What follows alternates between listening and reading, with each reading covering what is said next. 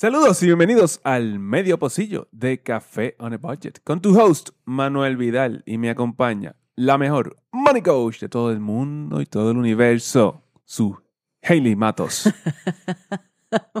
Manolo, la gente no te ve, pero ¿por qué tú me estás mirando con esa cara? Porque esa es la cara que tengo ahora en este Oh, momento. Anda por cara, este podcast va a estar bien interesante.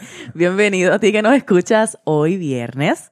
Estamos en el medio pocillo, así que tú sabes que nos estás escuchando hoy a través de Apple Podcast, a través de Spotify, a través de las plataformas de podcasting, porque estamos aquí en esta versión eh, diferente de Café on a Budget, donde hablamos de lo que a Manuel le dé la gana. Comprimida. Comprimida, ¿esa es una palabra real? No sé, quizás. Ok, Manolo, eh, antes que todo, tengo que decir que estoy bien pompeada, bien pompeada, porque esta semana comenzamos. ¿Qué comenzamos esta semana? La comunidad de Café on a Budget. La comunidad de Café on a Budget. Oficialmente. Estamos, eh, hay mucho, mucho pasando allá adentro. Mira, oficialmente comenzamos la primera llamada el lunes 15. Eh, fue brutal. Eh, abrimos lo que es el espacio digital de la comunidad de Café on Budget y ahí estamos haciendo dos o tres cositas súper chulas y todo, todas las personas que están dentro de la comunidad pues tienen espacio, tienen, tienen eh, su profile ahí, pueden interactuar unos con otros, ya se están compartiendo un montón de información, estrategias, eh, que si tarjetas de crédito, para, bueno, se están compartiendo un montón de información y encima de eso estamos haciendo un challenge de 30 días que está buenísimo y está todo el mundo súper pompeado y yo estoy bien feliz. Estamos bien pompeados. Nosotros también estamos haciendo el challenge. Yes. Y ha sido un challenge. Y van como tres días. y es un challenge de 30 días, así que yo no sé qué va a pasar con esto. Pero tengo que decir que estoy bien emocionada y bien entusiasmada y bien feliz por cómo ya las personas se han ido acoplando a comunicarse entre ellos, a hablar de dinero entre ellos, a, ¿sabes? A crear, a ir creando esa comunidad solamente con, ¿qué? Tres, cuatro días que llevamos allí. Así que siento que va a ser un espacio que va a continuar creciendo, que va a crear lazos entre personas, ¿verdad? Que están allí dentro y que va a ser tremenda, tremenda oportunidad para uno continuar eh, aprendiendo, educándose Conectando. y conectando. Conectando con personas como tú que quieren hablar de dinero. Muchas de esas cosas que nos están diciendo es como que yo estoy aquí porque yo quiero hablar de dinero con otra gente, porque no hablo de dinero en ninguna parte fuera de aquí y es como que es un treat para ellos. Hay, hay gente que habla con nosotros mientras nos escuchan el podcast. está bien Así loco. de- Eso está bien No, loco. a mí me encanta, pero pues yo entiendo, entiendo, porque es difícil conseguir personas que estén dispuestas a hablar sobre estos temas. Esto es un tema tabú Yes. eh, y esa es la realidad de eso. Ahí en, la- en las redes alguien me estaba diciendo de eso, que no hablaba de esto con nadie porque es un tabú. Yeah. Y, pues, y más o menos la persona lo quería mantener así entre una y otra cosa. Oh, qué interesante. Porque así, así es que ella lo ve. Esa es la creencia. Esa es la creencia. Yeah. Pues nosotros Este, estamos so- rompiendo toda esa So, no creencia. hablamos de deudas, yo no hablo con mis amigos de deudas, ni de ingresos, ni de salarios, ni de nada. Ya, ya. Luego te vamos. ¿verdad? Te vamos a ir dando poco a poco cómo es que esta membresía sigue sigue eh, desarrollándose. Eh, hemos, ya en estos días hemos hecho muchas cosas súper chulas y estamos, eh, yo estoy entusiasmada de continuar aprendiendo, de continuar trayendo contenido de valor ahí, ahí y, y proveyendo entonces una plataforma para que la gente pueda conectar. Vienen muchas cosas por ahí. vienen Todavía tienes cosas. tiempo, únete, únete, Queda- únete, únete. Queda poco, pero hay, hay tiempito por ahí. Yes. Vamos a hablar de lo que quiere Manuel, Manuel hablar. Ah, aparentemente su Hailey piensa que esto es lo que yo quiero hablar. Pero en, el, en el de hoy sí, esto es lo que yo quiero hablar. Exacto, sí, no, Sí. Esto, esto- esto es para todos, para ti, para mí, para todos, estamos chilling. Mira, yo quería traerles algo un poquito más eh, práctico. Mm, eh, porque recibimos muchas preguntas y muchos comentarios sobre las inversiones, sobre los fondos indexados. ujú. Eh, so yo quería traerte pues una idea eh, que quizás pues para las personas que están en sus 20s y eso pues le puede ayudar grandemente y eh, las personas mayores a, a- a- en sus 20s, sus 30s y sus 40s todavía también pueden encontrar la manera. Los viejitos como nosotros, eso es lo que estás diciendo. No, Mira, otro que, viejito. que hay- yo tengo una clienta que me dice usted, si ella escucha este medio posible, ya sabe quién es. Y yo la, yo cada vez que la escucho es como que, Corilla, por favor, deja de decirme usted. Y ella, no, es que es de respeto. No, no, no, no, no, por favor, no. Pero entiendo lo que dices. Cuéntame, quiero saberlo todo. Esa, esa, esa cosita práctica que nos quieres traer. Ok, te hablamos de usted señora Matos. Váyase al. váyase usted, váyase usted al caraje. Mira, eh, vamos a hablar de cómo tú invertir- inver- invertirías. Aquí me salió, me salió, Te quedaste patinando. me quedé un patinando.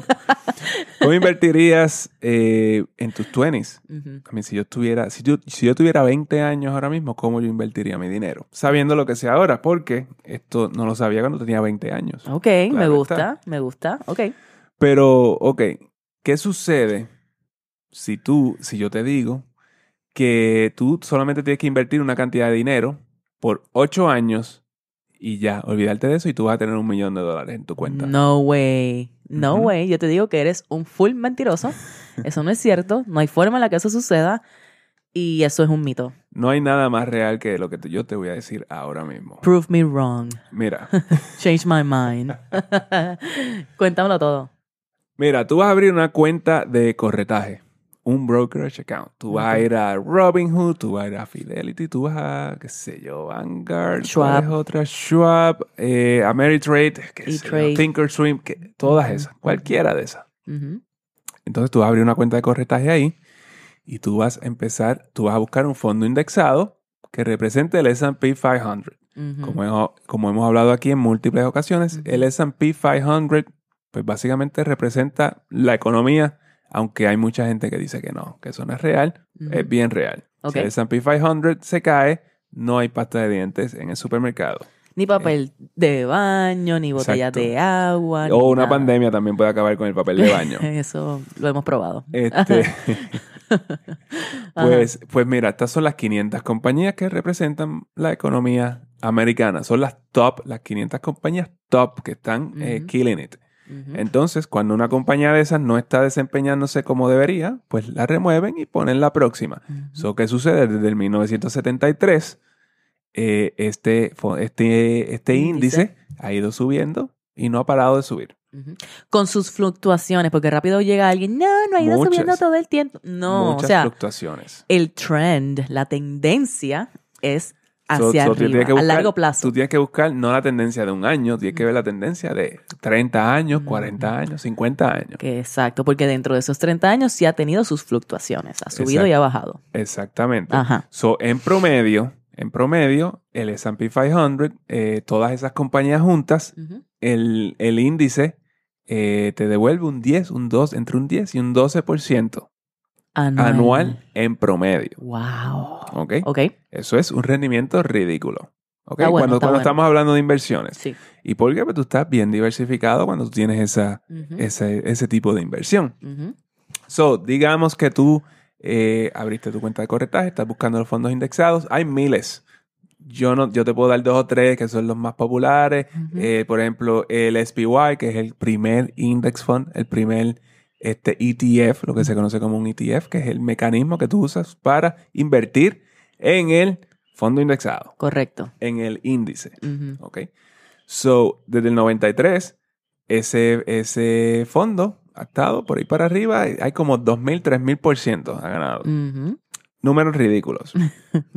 so, tú vas a ir y tú vas a ponerle ahí 400 dólares mensuales y a ti no te va a importar si está arriba o está abajo o nada. Tú, el mismo día, todos los meses le pones 400 dólares mensuales. Lo automatiza, que se vaya directito por ahí, que tú no tengas ni que verlo. Ni, ni mires la gráfica. Ajá. Ni mires la gráfica. Este, 400 dólares mensuales y tú vas a hacer eso consistentemente, sin fallar, por 8 años. Ok. So, digamos que yo tengo 20 años o 22. Nos han llegado mucho, muchas personas a las consultas de 22, 23 Ujú. años. So, alguna de estas personas podría entonces ir, buscar un ETF que corra con el S&P 500, con el S&P Ajá. 500, con ese fondo indexado, y ponerle 400 dólares mensuales, sin fallar, por 8 años. Busca uno que sea barato. Busca el expense ratio, que, que sea menos del 1%, que hay unos 0.03%, Ujú. algo así. Bueno, sea. si tú no sabes dónde ponerlo, busca ET, como S&P 500 ETFs y te van a salir los más populares. Y te van a salir unos cuantos ahí. Este, pero literalmente hay miles. El punto es que tú vas a hacer esto por 8 años, 400 dólares mensuales. Esto es el pago de un carro. ¿Verdad? Sí, o el- menos. O, o menos, que un- menos, menos, porque ahora mismo el pago promedio de un carro es 700, 800 dólares. Por ahí está. DH, eso es como entre 40 y 50% de, de lo que es el pago de y, un carro. y hay gente que está pagando 600 dólares por 8 años Sí, por un carro. sí. Uy, uy, uy, uy, qué miedo. Ajá. So, tú vas a hacer eso. Y entonces, ¿qué va a pasar cuando tú, se cumplan esos 8 años que tú Ya. llevas ahí Ajá. eh, poniendo 400 dólares? ¿Qué tú crees que, que tienes que hacer en ese momento? No sé, ya soy millonaria. No. Estoy vacilando, obviamente no. Eh, no sé, ¿qué tengo que hacer? Cuéntame. So, tú te vas a olvidar de que tú tienes ese dinero allí. Ok. And then what? Y tú te olvidas, ya está. Déjalo ahí, que se pudra ese dinero ahí por los próximos 40 años. Pero le sigo poniendo por 40 años. No, no le pongas más nada. Hasta, so, yo le tú voy a estar aportando Ujú. Esa cantidad de dinero por 8 años. Sí. Y luego la dejo. Y la Que dejas siga ahí, creciendo sola. Que siga sola. Por 40 años. Ajá. ¿Y qué va a pasar? So, ¿qué va a pasar? Que en 40 años tú vas a poner, tú vas a tener un millón ciento cincuenta mil dólares en esa cuenta, asumiendo un rendimiento de un 8%. Oh, estimado, obviamente, ¿verdad? Un 8% que es por debajo de lo que de lo que está rindiendo ahora mismo porque estamos siendo conservadores en estos números.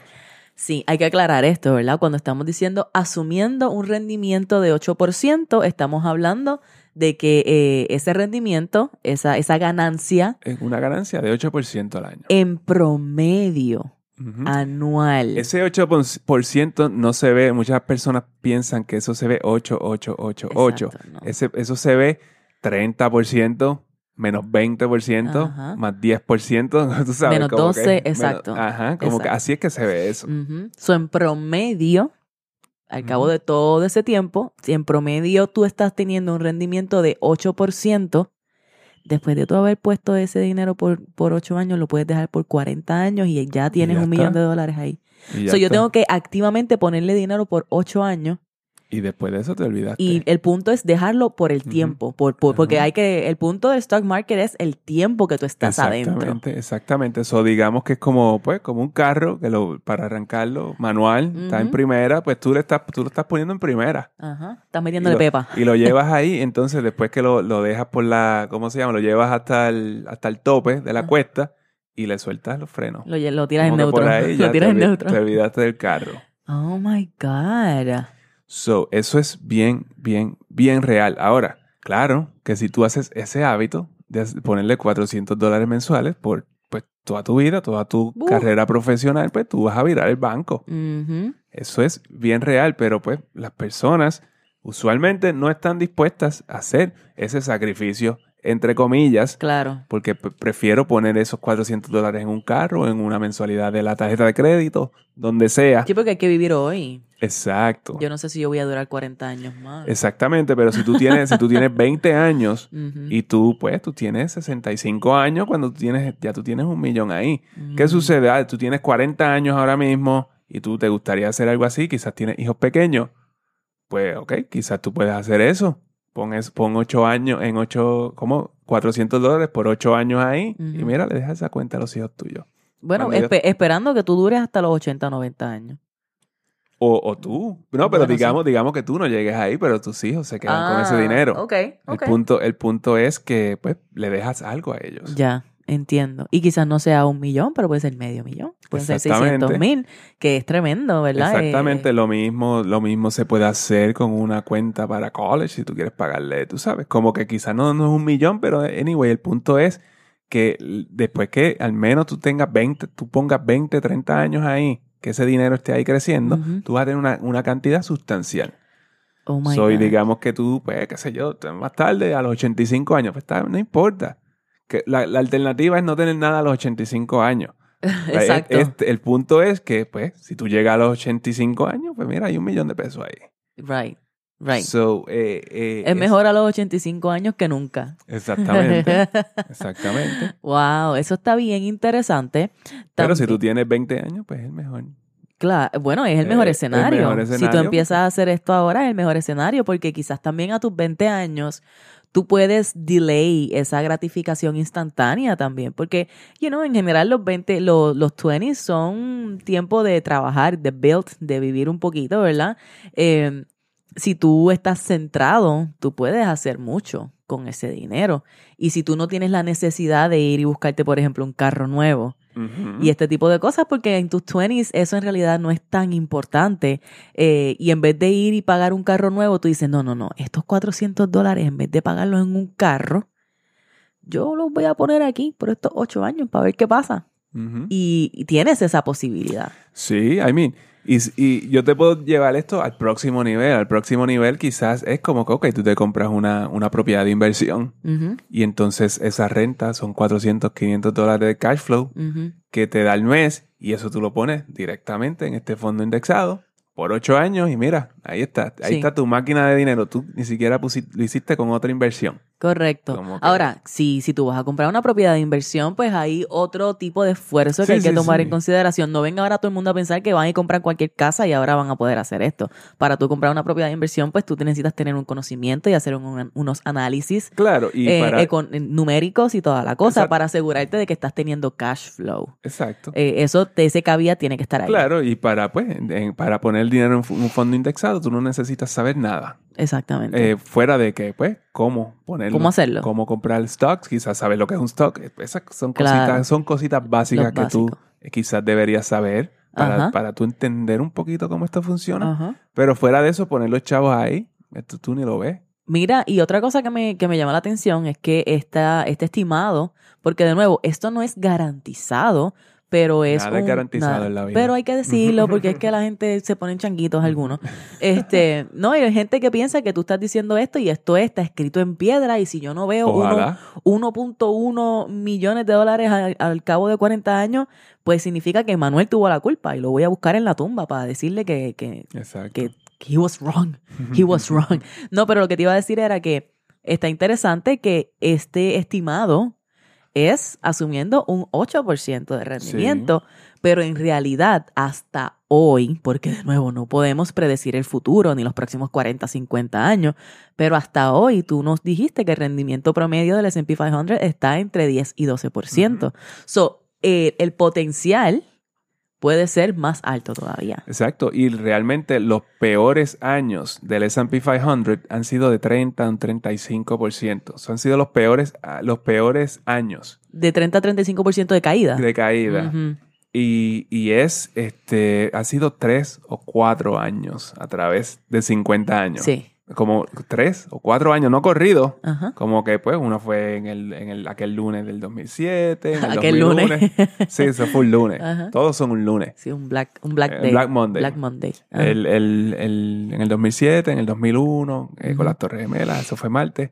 Este, y, y bueno, el punto es que ha pasado tres, cuatro veces. nada El más. punto es que yo no sé cómo tú te acuerdas de todos estos detalles, así from the top of your head. Ese es el punto realmente. Bueno, porque pues, siempre estoy leyendo de, esta, de estas cosas No, ya sobre el nos consta, mercado. nos consta, definitivamente. So, tú estás diciendo que en, en teoría, ¿verdad? Eh, por lo menos lo que se ha visto históricamente, en un 10% de las ocasiones es que el mercado ha estado así down, como por 30, like Exacto. 30% abajo. Y en la último, y en los últimos 15 años es como que, bendito, el, el- el rendimiento, si tú buscas el rendimiento promedio de los últimos 10 años, es como 15%. Sí, que ha sido absurdo porque después del 2008 pues fue el, el longest bull run. Eh, so- Y la cosa es que está, quizás estamos esperando, si bajan los intereses, Ajá. otra vez vamos a tener otro run de, de Dios esa manera. santo Jesús. ¿Por qué? Porque hay 8 trillones de dólares que están sitting en cuentas eh, de cash, en Mm, equivalentes en de depósito. cash, en certificados de depósito, en, en- en bonos del tesoro, Jesus. en money market funds. Wow. So, eh, hay 8 trillones que están esperando que los intereses bajen porque eh, para entonces Para entrar, pump. para entrar al mercado. Y si entran 8 trillones de dólares allí. ¿tú sabes cuánto dinero tú vas a hacer Yo no sé, en, en los próximos 10 años? Pero yo lo que sí sé es, de nuevo, no hay forma de predecir el futuro y puede que entren esos 8, esos ocho trillones o no entren esos otros... oh, Dios, se me trabó ahora a mí. Esos 8 trillones. Pero eh, la idea es que tú te pongas ready lo antes posible para comenzar a poner dinero en lo que son tus acciones, ¿verdad? Y si no estás en esa posición ahora y no puedes poner 400 dólares, pues pon lo que tú puedas.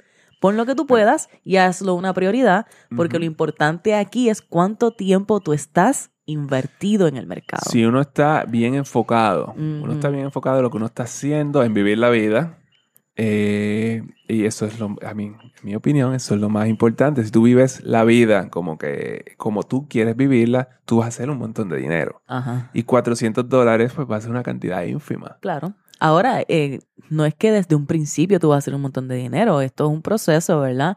Sobre todo si eres joven y estás en tus 20s, pues tú no estás en el pico de tu ingreso todavía. No, pero Tú- hay, pero hay gente eh, que los vemos todos los días en sus 20s que están haciendo salariazos ya. Y ese no está en el Para esa edad, sí, definitivamente. el pic. sí, defini no, y ellos van a estar súper en las papas. Pero también es bueno traer, ¿verdad? Yo pienso que estos son outliers bastante, sobre todo las personas que llegan a las consultas, porque son personas que ya están bien conscientes, son jóvenes que quieren trabajar su finanza. Eso para mí es un caso súper especial. Eso no es una, una representación de las masas at all, lamentablemente, ¿verdad? Eh, pero en, en general, en tus 20s, tú estás haciendo todavía un ingreso bien bajito y, y, eh, idealmente, eh, a medida que tú vas entrando a tus 30 y vas cogiendo experiencia, eh, expertise en un área, en tu carrera, pues entonces ahí es que las oportunidades de hacer mucho más dinero pues van aumentando. Así que, pero nada, el punto de todo esto es que tú puedas aprender a manejar el dinero que tú tienes hoy, sea cuanto sea. Aprender a vivir por debajo de tus límites, ¿verdad? Aprender a vivir por debajo de tus ingresos y que hagas lo, la mayor, el mayor esfuerzo posible porque te sobre eh, un dinero que poner a invertir. Claro está, después que tengas tu fondo de emergencia y, pues quizás hayas trabajado un poco esas deudas de alto interés. Bueno, eso es lo más importante, es eh, que tú salgas de esas deudas porque realmente ahí es donde está el dinero que tú vas a invertir. Simplemente tú se lo estás dando al banco sin pensarlo dos veces y eso pues no te está en, en- pues, en la mente de nosotros, no, o sea, no está en la programación pensar que eso es un problema. Correcto, porque estamos acostumbrados a que siempre tenemos deudas y las vamos a pagar por el resto Lo- de nuestra vida. Lo mismo con los préstamos de carro. También el subconsciente está la idea de que tú siempre tienes que pagar por un carro. Por eso no, no nos tiembla la mano al momento de meternos en una deuda de carro. Increíble, ¿verdad? So, imagínate, en ocho años haciendo esto, tú puedes terminar con un carro que ha depreciado Que has sustancialmente perdido al menos la mitad. o, más de su valor, o puedes haber comenzado un fondo de inversión con ya varios, eh, quizás docenas de miles de dólares allí, que a largo plazo se pueden convertir en un millón de dólares, aun si tú no haces nada más después de esos ocho años. So, imagínate ese, ese potencial, esa So, oportunidad. Tú empiezas a los 20, terminaste a los 28 años de hacer esto y ya. Y lo dejas correr. Lo dejas correr. Busca en qué otra cosa invertir. Enfócate en otra cosa. Aprende real estate, qué sé yo. a un negocio, ¿verdad? Ya en ese punto tú quizás puedes tomar un poquito de más riesgo porque has seteado quizás un, un foundation, una base. Tú dices, bueno, en el peor de los escenarios, ahí yo tengo por lo menos un millón de dólares o par de cientos de So, miles. ¿Cuánto tú acumulaste en esos 8 años? Eh, más o menos unos 52 mil dólares. Y esos Mm. 52 Oh, wow. esos 52 mil dólares es lo que tú vas a dejar allí, en ese fondo. Ya. Y eh, tú sabes que para las personas que no, algunas personas que nos escuchan, esto no va a hacer sentido. Así que es importante dejarte saber a ti que nos escuchas que esto no funciona igual que en una cuenta de ahorro, que el, cre- el incremento en una cuenta de ahorro es lineal. Aquí estamos Sí. hablando de inversiones y aquí el incremento, el rendimiento, aun cuando en promedio sea el mismo todos los años, en promedio, el crecimiento es exponencial porque está el, el efecto de lo que es el compounding, que es la ganancia de intereses sobre intereses. Si tú nunca has eh, hecho un cálculo en una calculadora de inversiones, te invito a que vayas al internet y busque Investment Calculator y haga estos mismos números que Manuel te estaba sugiriendo. Tú empiezas con 0 dólares, le estás dando por 8 años, asumiendo un 8% de rendimiento, donde estás poniendo 400 dólares mensuales. Eso te va a dar una cantidad de dinero. Luego pon ese, ese resultado y de la misma manera ponlo a 40 años asumiendo el mismo rendimiento sin ponerle nada más mensual. Si esto no lo entendiste, dale para atrás y vuelve a escucharlo. Sí. I mean, para eso necesito una pizarra. No, sí, no, pero hay gente que va a poder captarlo. Hay gente que va a poder captarlo. El punto es, juega con la calculadora de, de inversiones para que tú veas con tus propios ojos lo que nosotros, lo que Manuel te está diciendo, que es el potencial que existe. ¿Ok? Ok. Ya, I mean, esto es un potencial enorme. So, la idea es que no es tan difícil conseguir un millón de dólares eh, Mm. desde ese punto de vista. Sobre todo si lo coges temprano. Exactamente. Ujú. Mientras pensemos que un millón de dólares es una cifra mítica, eh, so, eh, se te hace bien difícil conseguirla. Muchas personas piensan que eso es, so, por ejemplo, un salario de 100 mil dólares. Un salario de seis cifras es una cifra mítica. Esa es la razón por la cual posiblemente no hemos llegado a tener, a, a tener ese tipo de salario. Correcto. ¿Por qué? Porque lo estamos viendo como algo mítico, algo casi imposible. ajá. So, tú nunca te vas a atrever a pedirle 100 mil dólares entonces a un, a un- a un posible patrono. Y la realidad es que 100 mil dólares en estos días ya no es ni... Obviamente hay gente que se va a sentir ofendida por este statement, lo siento, pero la realidad es que 100 mil dólares en estos días ya no es muchísimo dinero. Bueno, si tú quieres, eh, si tú quieres invertir tu dinero, si tú quieres hacer eh, varias cosas, pues sí, este, no es, no es una cantidad enorme. Exactamente. Ahora, antes de irnos, tengo que decir esto. Yo sé que a- a Manu- eh, esto no es asesoría financiera. Obviamente, Manuel te lo está dando para que tú vayas y juegues y mires este potencial y tú decidas cómo tú lo quieres hacer y hagas tu propio análisis, tu propia evaluación, tu propia eh, eh, decisiones. Pero tenemos que poner esto allá afuera para que tú te des cuenta de que estas oportunidades están allí. Estamos claros, don Manuel. Estamos, claro, este es el tipo de tema que discutimos en la membresía. Yes. Y no solamente nosotros, como te dijimos al principio, hay gente que está allí Hay gente ahí que compartiendo están dándole bien duro. constantemente y estoy, eh, I cannot wait a ver qué otros temas se siguen desarrollando allí y obviamente las, llama- las llamadas que vamos a seguir teniendo, vamos a seguir desarrollándonos de muchas formas. Así que te invitamos a que te unas nuevamente a la membresía, a la comunidad de Café on a Budget. Las puertas cierran a finales de enero. Nos reunimos dos veces al mes en llamadas grupales y está la comunidad y todas estas cositas chulas. Y nuestra próxima llamada grupal es el lunes 29 de enero. Así que todavía estás a tiempo. Únete a la, a la membresía, sé parte del challenge, comienza a conectar con las personas que ahí están y comienza, ¿verdad?, a tener estas conversaciones que quizás no puedes tener en más ninguna otra parte. Te damos las gracias por estar aquí. Te invitamos a que nos escribas y nos dejes saber qué te pareció este tema, si te gustó. Si no te gustó, si lo entendiste, si necesitas un dibujito, como Manuel dijo ahorita, eh, estamos aquí para ti, para servirte y te agradecemos un montón que nos des tu confianza. Nos puedes escribir a través de todas las redes sociales y en cafenobudget.com slash contact. ¡Uy!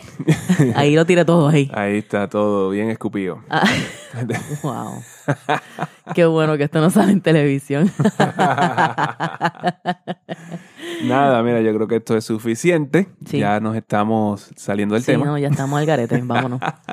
Mira, nos vemos entonces el lunes. Recuerden que hay otro episodio de Café No Budget. 199. El 199, nos Uy. acercamos al 200. Uy.